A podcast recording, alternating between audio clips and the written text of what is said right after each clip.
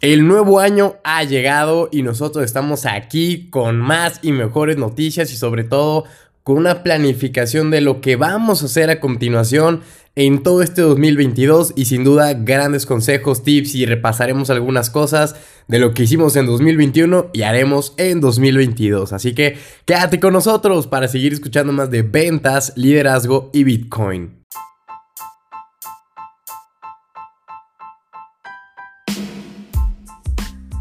¿Qué tal, damas y caballeros? Les habla César Oskikos, yo desde Guadalajara, Jalisco, México, con el primer episodio de este año 2022. ¿Cómo la ven, eh?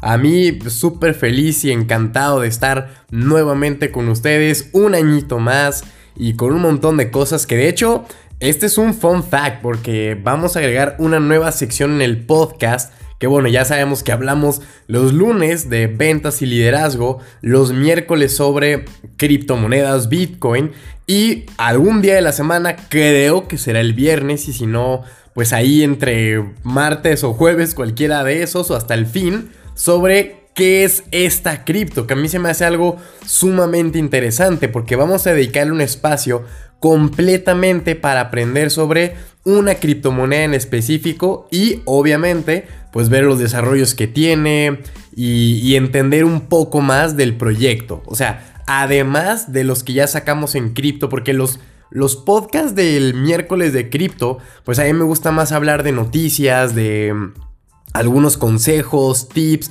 pero también es cierto que hay que conocer todos los proyectos y todas las criptomonedas que están. Entonces, haz de cuenta que va a ser como una Wikipedia, una enciclopedia para que la gente que diga qué es Cardano, qué es Solana, qué es Luna, qué es este Nervos y cualquiera lo puede escuchar ahí rápido, sencillo y listo. Va a ser una, una nueva sección que a mí me pone muy muy de buenas. Siempre lo había querido hacer, pero te digo, como antes solo era los miércoles, pues como que decía, será este mejor el siguiente, es que ahorita el tema más importante es este. Entonces, así ya. Y además va a tener una portada diferente, así que ¡woo! Y pues obviamente no solo es empezar el año 2022 como borreguitos y bueno, ahora sí vamos a continuar, sino que hacer literalmente una introspección de lo que lograste en el 2021 y ahí es donde realmente se mide cuánto creciste, no en si cumpliste o no tus metas, porque yo estoy seguro que más de uno hace un año apuntó. No, pues yo fíjate que en el 2021 quiero ir al gimnasio, cosa que nadie cumplió. quiero lograr X eh, meta financiera, económica, ir a tal lugar. Lo más probable es que de los 12 propósitos, que es un cliché, los 12 podrán ser 2, 3, 4, 5, 10, 50, no hayas cumplido todos. Entonces, ¿cómo se mide si realmente fue un buen año o no? En cómo iniciaste y cómo lo terminaste. O sea, todo lo que hiciste para ya sea acercarte a tus metas o si lograste todas tus metas, pues muchas felicitaciones. Pero a mí fue algo que yo dije, wow, este 2021 yo crecí de una forma pero exponencial, o sea, y ¿sabes cómo lo puedes ver muy sencillo? Si te vas al carrete de tu teléfono y te pones a ver todas las fotos desde enero hasta diciembre, obviamente ahí vas a tener los momentos más emblemáticos. Si viajaste, si trabajaste, si tuviste una fiesta, si fue un evento muy importante, si viste a esa persona que tanto estimas y quieres, si te compraste aquello que tanto deseabas, si llegaste, fuiste, hiciste, deshiciste, no sé, un montón de cosas lo puedes ver más que nada en tu galería. Y yo viéndola dije, wow, oye, el Cesarowski del 2021, de enero 2021 no es el mismo enero 2022 en un montón de cosas y me alegra que haya sido para bien, o sea, todo lo que pasó en este año para mí fue excelentísimo. Los invito a que ustedes pueden hacer eso y ahí es donde verdaderamente se mide el crecimiento que tú hayas tenido en un año. O sea, yo lo veo en las fotos y a mí me gusta tener una lista eh, de notas que se llama años y su descripción.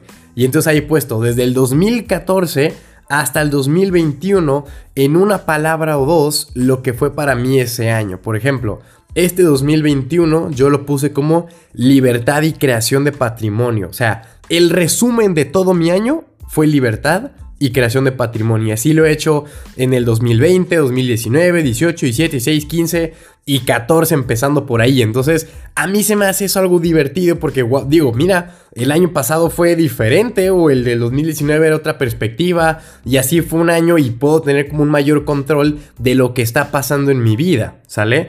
Y obviamente pues me gusta a mí tener las metas del 2021, ver qué sí se logró, qué no se logró. Y 2022, ahí empezar a escribir, que les voy a dar un gran consejo.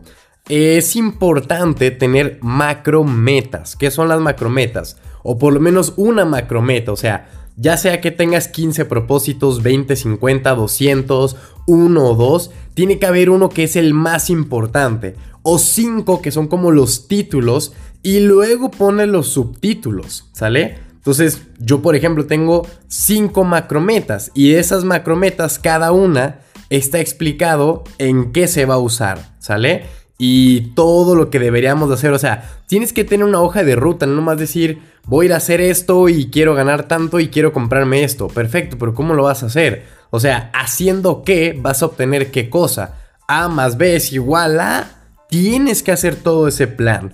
Y obviamente yo lo hice, por ejemplo, de tanto en metas económicas, metas de, de mi marca personal, metas ya sea personales mías de Cesarowski, eh, unas cuantas que creo que ya todo el mundo sabe, lo del tema del libro, otros desarrollos y cosas interesantes que para mí son importantes. Y no tienes que seguir tú con el cliché de todos los que dicen siempre todos los años. Para ti puede ser una meta más importante que una que yo tengo. Pero lo importante es tener muy bien definida la macro meta que es el lugar final, el destino. Haz de cuenta que te digo que te vas a mover, no sé, mm, para darles un ejemplo, desde Guadalajara hasta Ciudad de México en carretera, ¿sí? O a, o a Puerto Vallarta, que es una playa aquí cerca, que de Guadalajara a Vallarta son cuatro horas en coche. Entonces, la macrometa es llegar a Vallarta. Y las micrometas son esas de